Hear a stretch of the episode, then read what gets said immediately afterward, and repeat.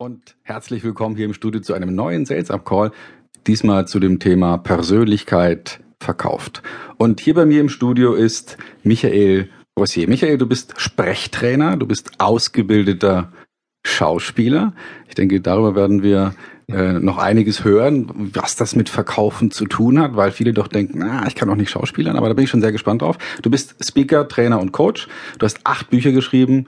Du bist Vizepräsident der GSA und du bist einer von nur zwölf deutschsprachigen Certified Speaking Professionals der nordamerikanischen Rednerorganisation. Herzlich willkommen hier.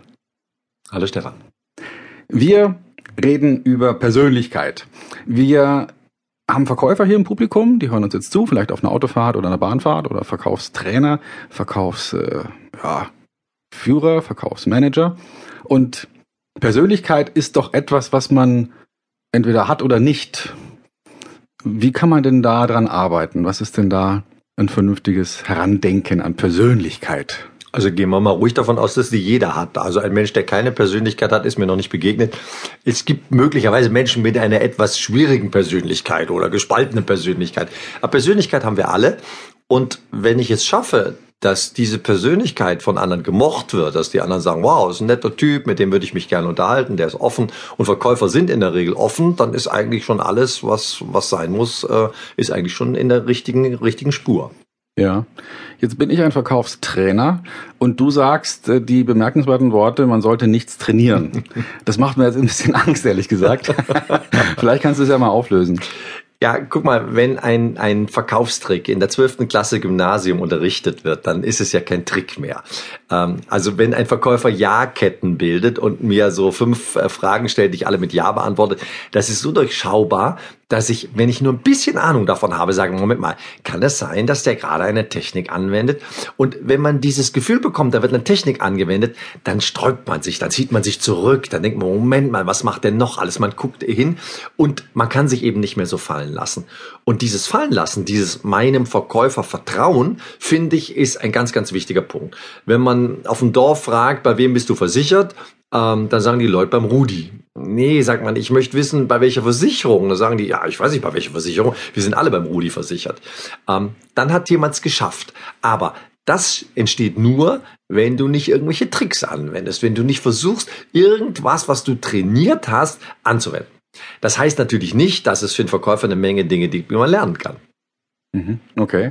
Also trainieren ja, aber nichts, äh, keine, keine Tricks, wie man sie im Hund antrainiert. Keine, äh, du musst jetzt als erstes das tun und dann musst du von links nach rechts äh, dem über die Schulter greifen oder irgendwie so ein Zeug, sondern überlegen, was man da tut und dann versuchen, das in die eigene bewusste oder unbewusste Handlung mit einzubauen. Meinst du das damit? Genau. Also wir können ein paar Beispiele geben. Ja, bitte. Ähm, an der Stimme kann man deutlich arbeiten. Also ein Mensch, der mit der von der Stimme lebt, der davon lebt, anderen was zu zeigen oder zu erklären, der sollte eine schöne, volle, warme Stimme haben. Und das kann man trainieren.